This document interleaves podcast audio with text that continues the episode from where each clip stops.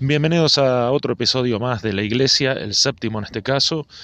Quería agradecer a aquellos que se tomaron dos minutos de su tiempo para comunicarse con el programa eh, vía correo electrónico y Facebook. Y hoy traía un tema que a muchos no les va a gustar, a otros por ahí sí, eh, que son razones por las cuales no deberías abrir tu propio motoclub. Eh, está orientado, digamos, a, aquellos que van a querer abrir o quieren abrir un motoclub dentro de la zona de influencia de uno o varios motoclubes ya en, en, su área.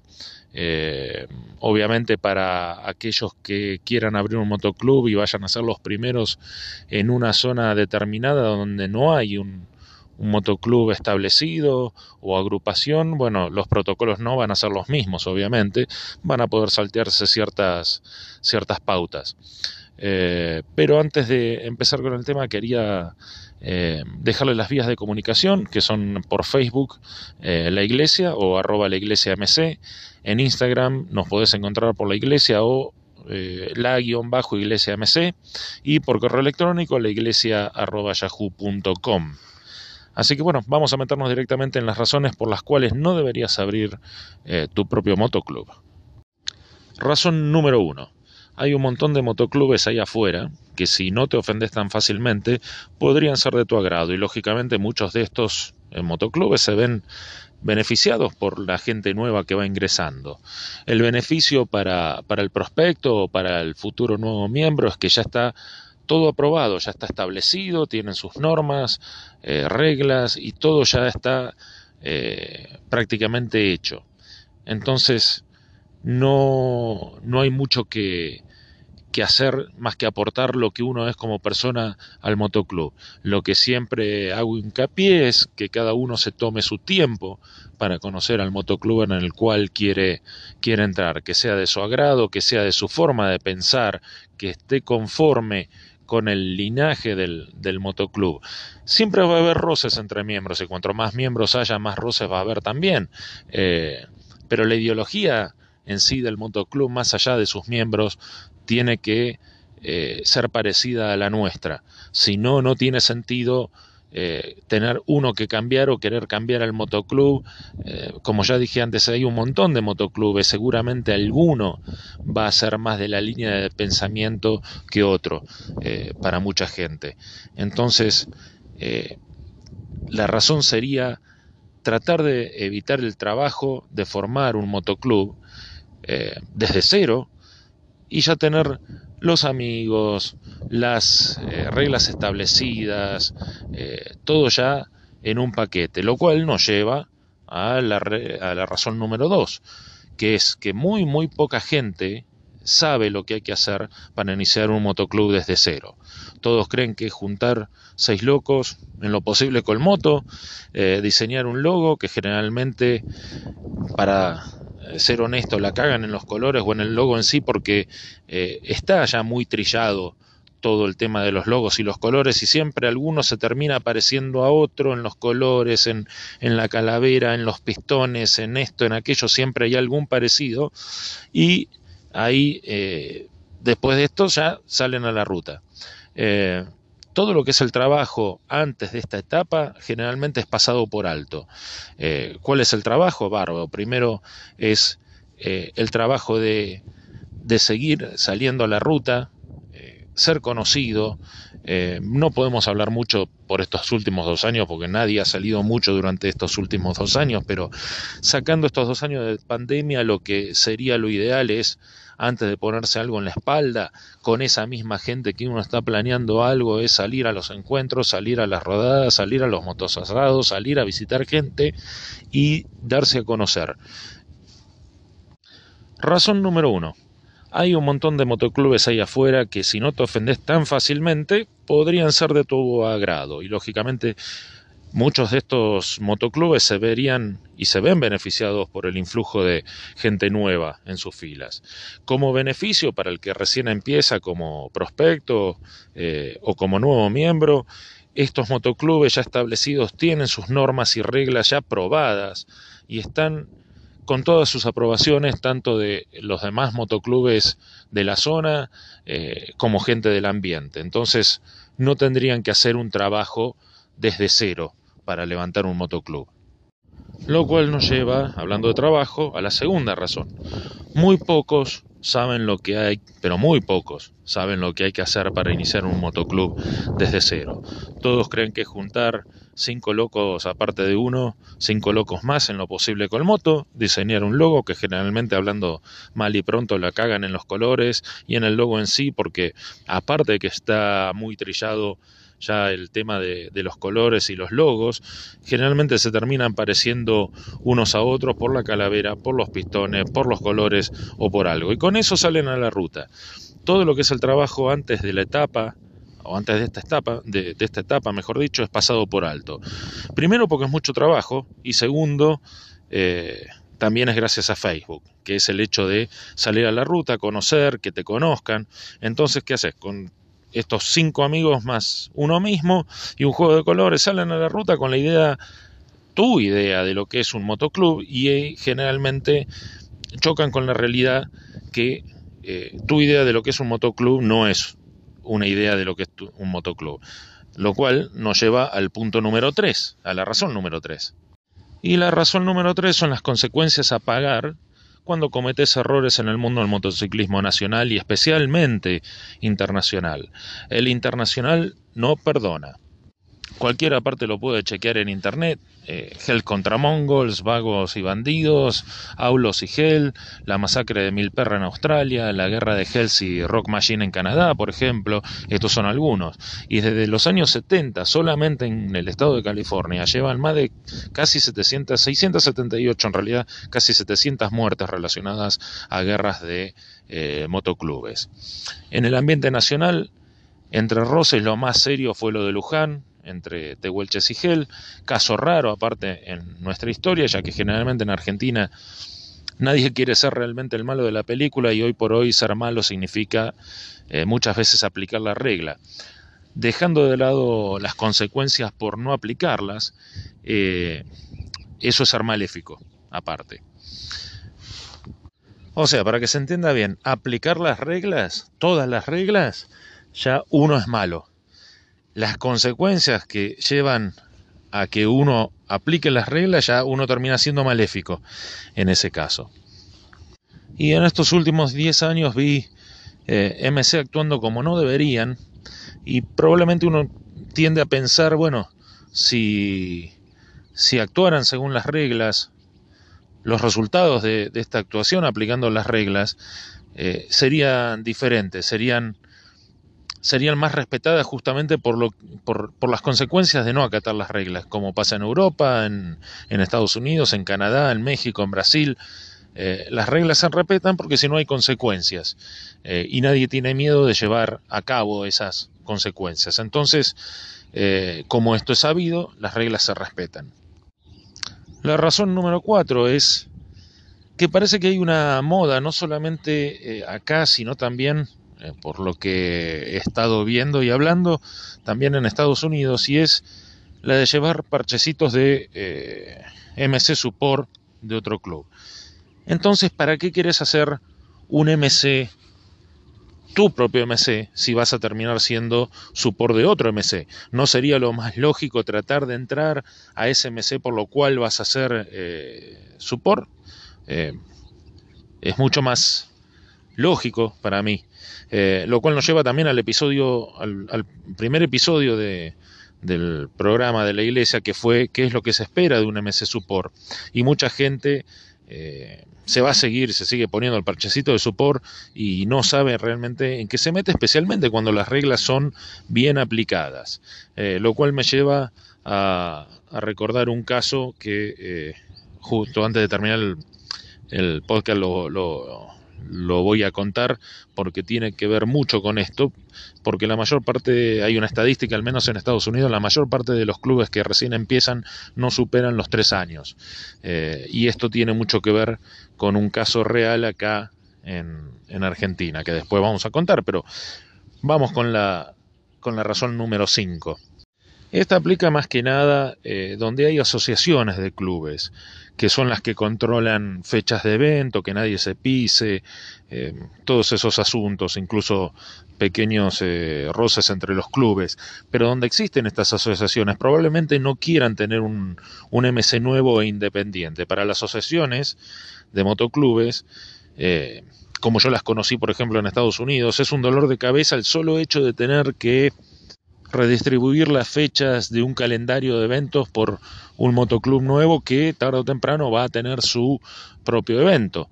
Y aparte le suma en el caso de algún tipo de roces eh, eh, suma más problemas de cabeza que, otra cosa. Por eso las asociaciones o donde hay asociaciones de clubes eh, no están muy contentas de recibir motoclubes nuevos. La razón número 6 es que no vas a hacer nada nuevo con un o con tu MC.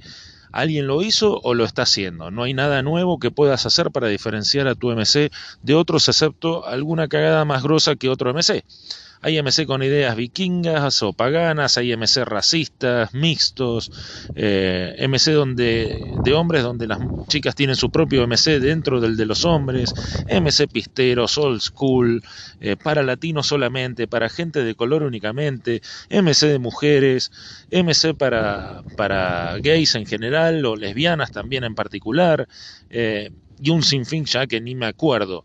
ya está todo inventado. Lo que vos vayas a hacer y eh, va a ser algo de esto y lo que no va a ser solamente una mezcla más de lo que ya mencioné antes.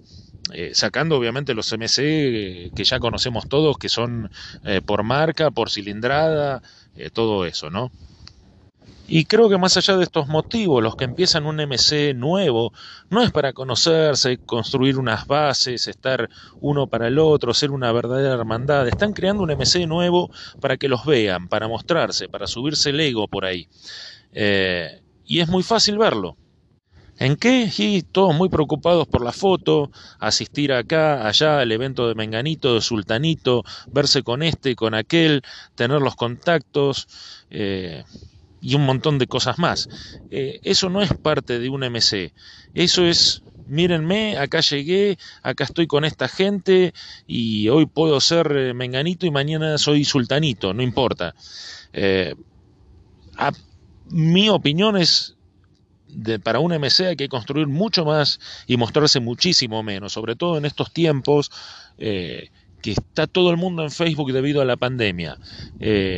Facebook es el lugar menos indicado, menos indicado, error también que, aprendimos nosotros eh, por experiencia, es el menos indicado para estar con un club de motos. La razón número 7 es que toma mucho tiempo construir un MC desde cero. La mayoría de los MC que están bien establecidos, eh, si les preguntás si son abiertos al respecto, te van a decir que les tomó no menos de cuatro años estar recién organizados, avalados y empezar a ser conocidos recién, y no hablo conocidos mediante las redes sociales, sino por el hecho de estar realmente en la ruta, en los eventos, eh, ser conocidos a la vieja escuela, como podríamos decir. Eh, ya había mencionado que eh, según las estadísticas que mantiene, por ejemplo, el FBI, en Estados Unidos solamente del 93% de los MC llegan a pasar los dos años. Los, el 93% de los, de los recién creados llegan a pasar los dos años, dos años y medio de existencia. Y esto nos lleva a la razón número 8, que es muchos no saben los protocolos y el idioma, tanto escrito como no escrito. Eh, esto trae problemas tras problemas a la hora de, empezar un, motoclub de cero. Y para que se den una idea, creo que, no sé si lo mencioné anteriormente, no en este episodio, episodio sino anteriormente, personalmente conocí una MG en el 2012 que estaba constituido por eh, el padre, madre, hija y yerno sería, y era una MG 1%. Sí, así como lo escucharon, una MG 1%. Esta MG 1% eh, estaba o está, no sé si habrá desaparecido o no, estaba basada en eh, cercanías de San Luis, capital, pero eh, una MC, una MG 1% no podría existir de ninguna manera en alguna capital como Buenos Aires, Rosario, Córdoba. No, podría, no podría existir porque quedan todavía ciertos MC donde son serios. Entonces una MG 1% no tendría cabida. Esto pasa, como mencioné antes, por no aplicar las reglas que todo el mundo conoce, pero no, no quieren aplicar. Eh, no conocer los protocolos trae infinidad de problemas a un MC. Acá en Argentina es raro que pase algo, no sé, como una pelea porque alguien le dijo hermano a otro que no traía eh, lo mismo, los mismos colores. Eh, entonces todos los protocolos se van diluyendo para no ser el malo, como dije antes de la película, y así, no sé, aparece en San Luis, como dije, una MC 1%. Hablando de reglas, nos lleva a la razón 9, que es la mayoría, si no todos, los motoclubes no aplican las reglas que crearon para su motoclub. Las reglas tienen que ser imparciales, fijas, no pueden ser cambiadas según la ocasión, según la circunstancia que convenga. Las reglas tienen que ser fijas. Te pueden jugar en contra, eh, en contra del MC en algún momento, eh, pero tienen que estar pensadas para hacer crecer el MC a largo plazo no para ser acomodadas a corto plazo eh, según las circunstancias. Eh, pasa lo mismo con los protocolos entre MC. Eh, un ejemplo ahora que se me viene a la cabeza es el ejemplo de esto que se llama, le llaman duelo. Y guiándonos por las reglas o los protocolos internacionales, cuando un miembro de un MC 1% sale de ese MC, generalmente sale el mal estado, generalmente, eh, y nunca más puede volver a otro club, ni club ni eh, club 1%.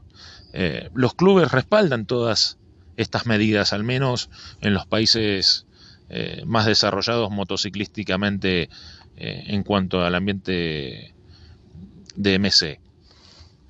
Lo mismo pasa o debería pasar cuando alguien sale en malos términos de un motoclub común. Ningún otro MC lo toma para sus filas, eh, y mucho menos sin una previa comunicación con el MC del cual fue echado. Entonces, si uno sale en buenos términos, eh, por ahí puede haber una previa averiguación, eh, a ver quién, por qué lo, se fue o qué pasó, pero parece que el duelo en Argentina es más una cuestión de castigo, o sea, eh, ah, vos estuviste conmigo y ahora te vas, bueno, yo te impongo esta regla y no te dejo entrar, si es que es, respetado, ¿no? Obviamente, no te dejo entrar eh, a otro MC o a otra agrupación por uno, dos, tres, cuatro años, depende de la regla interna de cada uno, pero es aplicado como un, una venganza hacia alguien, no es por el bien del motoclub ni para evitarle un mal a otro motoclub. Evidentemente alguien que es echado de un MC 1% eh, no tendría que ser material para ninguna otra agrupación, ni mucho menos MC. Lo mismo que un miembro echado de un MC que ya habíamos hablado en otros episodios eh, cuáles son los motivos por los cuales se puede echar en base a esos tres motivos. Eh, no creo que sea material para ningún otro MC, o sea, nadie se va a meter en, eh, en, el apriete que significa traer a alguien de afuera que fue echado ya por traición o por robo, digamos. O sea, es eh, medio ilógico. Y la última razón, la 10, es que la mayoría no tiene el aval para empezar un MC. Eh, ni el que quiere empezar y si, si lo tiene, en Argentina es porque empieza, digamos, a, hacer su por, o sea, le dan, le dan el visto bueno, pero con la condición de que sea eh, su por. Eh, no es lo mismo que tener tu motoclub independiente eh, sin deberle nada a nadie.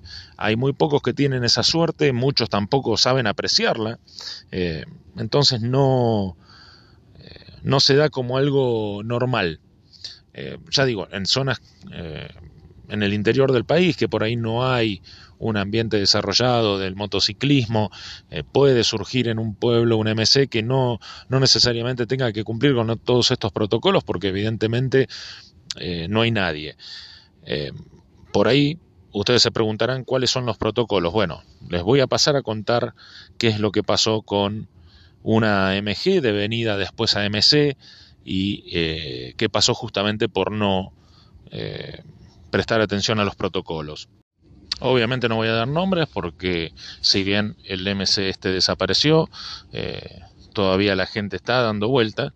Eh, no tiene sentido avergonzarlas, pero bueno, eh, la historia es de la siguiente manera, por lo menos desde mi punto de vista, ¿no? lo que yo vi desde, desde afuera y parte a veces como partícipe de, las decisiones que se tomaron. hace un par de años atrás, gente se divide, se va de un MC, al poco tiempo le solicita una reunión al MC y a la gente más influyente, digamos, de, la poca gente que había del ambiente motociclístico en esa época, le solicita una reunión para llegar a la aprobación eh, de una MG para ellos, para esta gente que se fue del MC, digamos, una MG X. Eh, la resolución de todos en esa mesa eh, fue que no armen la MG.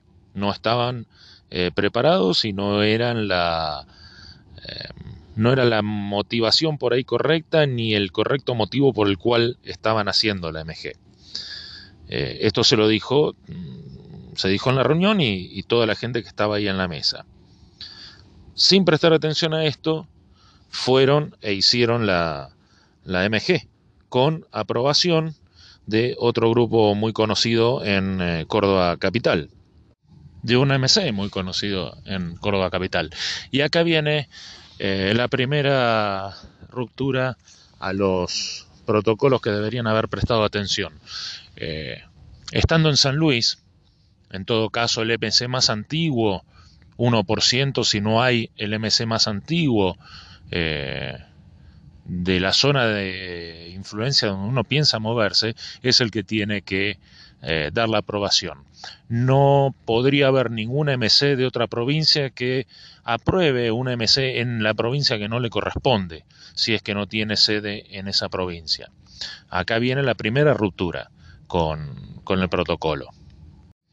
Nadie aplicó las reglas en ese momento, por lo tanto surgió la MC, con unas 10, 17 personas. Eh, este motoclub de Córdoba eh, le invirtió los colores, o sea, le impuso los colores a ellos, eh, e hizo que esos colores de la nueva MG sean los del MC invertidos. y bueno, entraron a, a, rodar. Antes eran solamente conocidos esta gente acá en en la ciudad y, sus alrededores, nunca habían salido lejos, bueno, empezaron, empezaron a rodar. Esperaron el tiempo correspondiente que les impuso el motoclub de Córdoba, que creo que fue dos años, y los transformaron en MC. Obviamente en MC Support, ¿no? Eh, bien, partiendo de esa base, ellos ya para ser MC de Support ya tenían Clubhouse en, en la ciudad de, origen. Eh, por algún motivo decidieron moverlo a una ciudad limítrofe eh, de San Luis, pero en Córdoba. Y a partir de ese momento empezaron a llevar los parches identificatorios de San Luis y de Córdoba. Entonces esta misma gente que el motoclub de, San Luis y la gente de San Luis que estuvo en la reunión le dijeron, mira, bueno, podés llevar, si tenés sede en Córdoba, no podés llevar los parches de San Luis, sobre todo de toda la provincia de San Luis, porque no tenés sede en San Luis. Eh, para que ustedes vean la ignorancia de, de, los protocolos, la respuesta fue, bueno, pero vivimos en San Luis y tenemos la sede en Córdoba. Entonces, para ser específicamente claros, eh, un chaleco y el nombre de un club representa al club, no el lugar del nacimiento de la persona que lo lleva. Entonces, cuando uno pone el, rocker eh, de abajo eh, como lugar de origen, es el lugar de la sede. Uno puede vivir a 50, 30, 10 o a la vuelta de la sede, pero el lugar de, origen es el que va en el chaleco, en el origen de la sede, no de la procedencia personal de cada uno. Y bien, como supor uno, eh, supor de, este club de, Córdoba, eran invitados a sus fiestas, todo. Eh, en el episodio del que hablé de eh, cuando uno tiene un, está dentro de un club support, tiene que saber en qué se está metiendo. Bien, estos muchachos no lo sabían, entonces han ido a Córdoba a alguna de las fiestas y se han pagado su nafta, se han pagado eh, su estadía, se han pagado su comida para cuidarles en la vereda mientras la fiesta se desarrollaba las motos a la gente del, Club de Córdoba, en vez de ellos estar disfrutando también de la fiesta. Eh, esto es algo que eh, ellos no sabían que iba a ser así, por eso uno también, como decíamos en ese capítulo, tiene que saber dónde se mete y con quién se mete, porque hay gente que sí todavía respeta eh, mucho las reglas, sobre todo si son de clubes internacionales, y cuando uno no sabe, pasa esto te comes unos cuantos kilómetros, gastas plata en nafta, gastas tiempo, gastas plata en comer y resulta que te tienen de, de parquímetro. Fueron varios episodios de este estilo, por lo que me enteré, en varias fiestas, por la cual eh, la gente que tenía eh, este MCX se empezaron a ir porque eran tratados como sirvientes, obviamente eran un, eh, un MC prospecto para ser después un capítulo de este MC de Córdoba. Lo que pasa que eh, ellos no lo sabían. Tampoco se lo explicaron, aparentemente. Es mi opinión, porque si no, no lo deberían haber tomado tal mal. Bueno, la gente se empezó a ir. Eh, de 17 que, que eran, quedaron 5. los 5 que quedaron, quedaron con una cierta actitud para pertenecer a este MC de Córdoba, pero una actitud que no fue bien vista en ningún lado de los eventos que, a los que ellos concurrieron. Eh, una actitud prepotente, digamos. Eh, y el detonante para, para, que este club desapareciera fue eh, la causante de problemas con gente que venía con otros colores de otras provincias a visitar la ciudad y este motoclub X les causaba problemas porque eh, se creían lo suficientemente territoriales como para no dejar entrar otros colores, a pesar de que su sede no estaba en esa ciudad, en la ciudad donde ellos vivían, sino estaba en Córdoba, y esto era San Luis. Así que eh, otro, otro error al, protocolo es, eh, si uno está de visitante, no está de, de local. Eh, cada uno tiene que saber cuál es su, su lugar. Aunque parezca eh, tonto decirlo, aparentemente es necesario porque no todo el mundo eh, lo sabe. En este caso, por lo menos, se decidió cerrar, el motoclub local decidió cerrar, empezar a aplicar las reglas y cerrar a, a este MCX por todo lo que venía haciendo. se cumplió lo que lo que decían las estadísticas en cuanto a Estados Unidos, que solamente eh, más del 93% de los motoclubes recién empezados cierran antes de los dos años y medio, tres. Esta no fue la excepción, pero justamente fue por el desconocimiento de los, de los protocolos, fue por tratar de imponer algo que no son, que se vio desde el principio y ahí viene eh, lo aprendido por la experiencia, que es el no aplicar las reglas a tiempo, lleva a lo largo del tiempo a tener que aplicar medidas más drásticas. Entonces, eh, ¿valió la pena? Como experiencia valió la pena.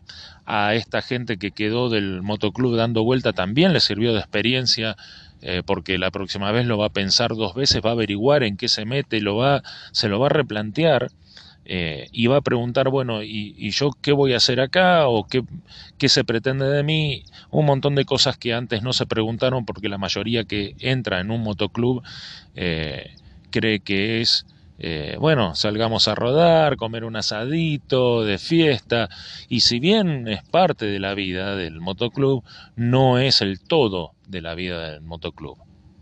Y como mencioné antes, es mucho trabajo para alguien que recién empieza en el ambiente y uno de los eh, de la gente de, que yo conocí personalmente de este motoclub X eh, se la pasaba horas y horas y horas leyendo en internet todo lo que hubiera sobre clubes, agrupaciones nacionales, extranjeras, eh, de todo tipo. Teóricamente sabía un montón, un montón, pero prácticamente muchas de las reglas que, que todos sabemos, que yo sabía, sé por experiencia y él por haberlas leído, le jugaban en contra, por eso decidió obviarlas. Eh, tarde o temprano terminan jugando en contra. No hay caminos cortos para, para hacer las cosas bien en este, en este, en este ambiente ni en, ni en la vida.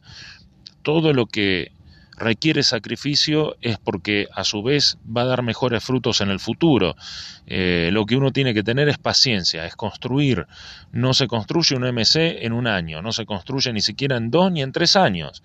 Eh, es, eh, es un poco al pedo decirlo en palabras porque cada uno lo tiene que experimentar, pero aquel que diga, ah, no, yo tengo mi motoclub andando desde hace tres años y vamos para adelante, eh, bueno, vamos a ver mm, para cuánto más adelante vamos a ir porque no es solamente hablando ¿no? de seriamente de aplicar las reglas y las consecuencias de no aplicarlas cosa que ya dije es raro que acá pase alguna consecuencia por no aplicar las reglas porque quien tendría que aplicar las reglas de alguna forma saca algún beneficio eh, o alguna imposición de aquellos que no la aplican.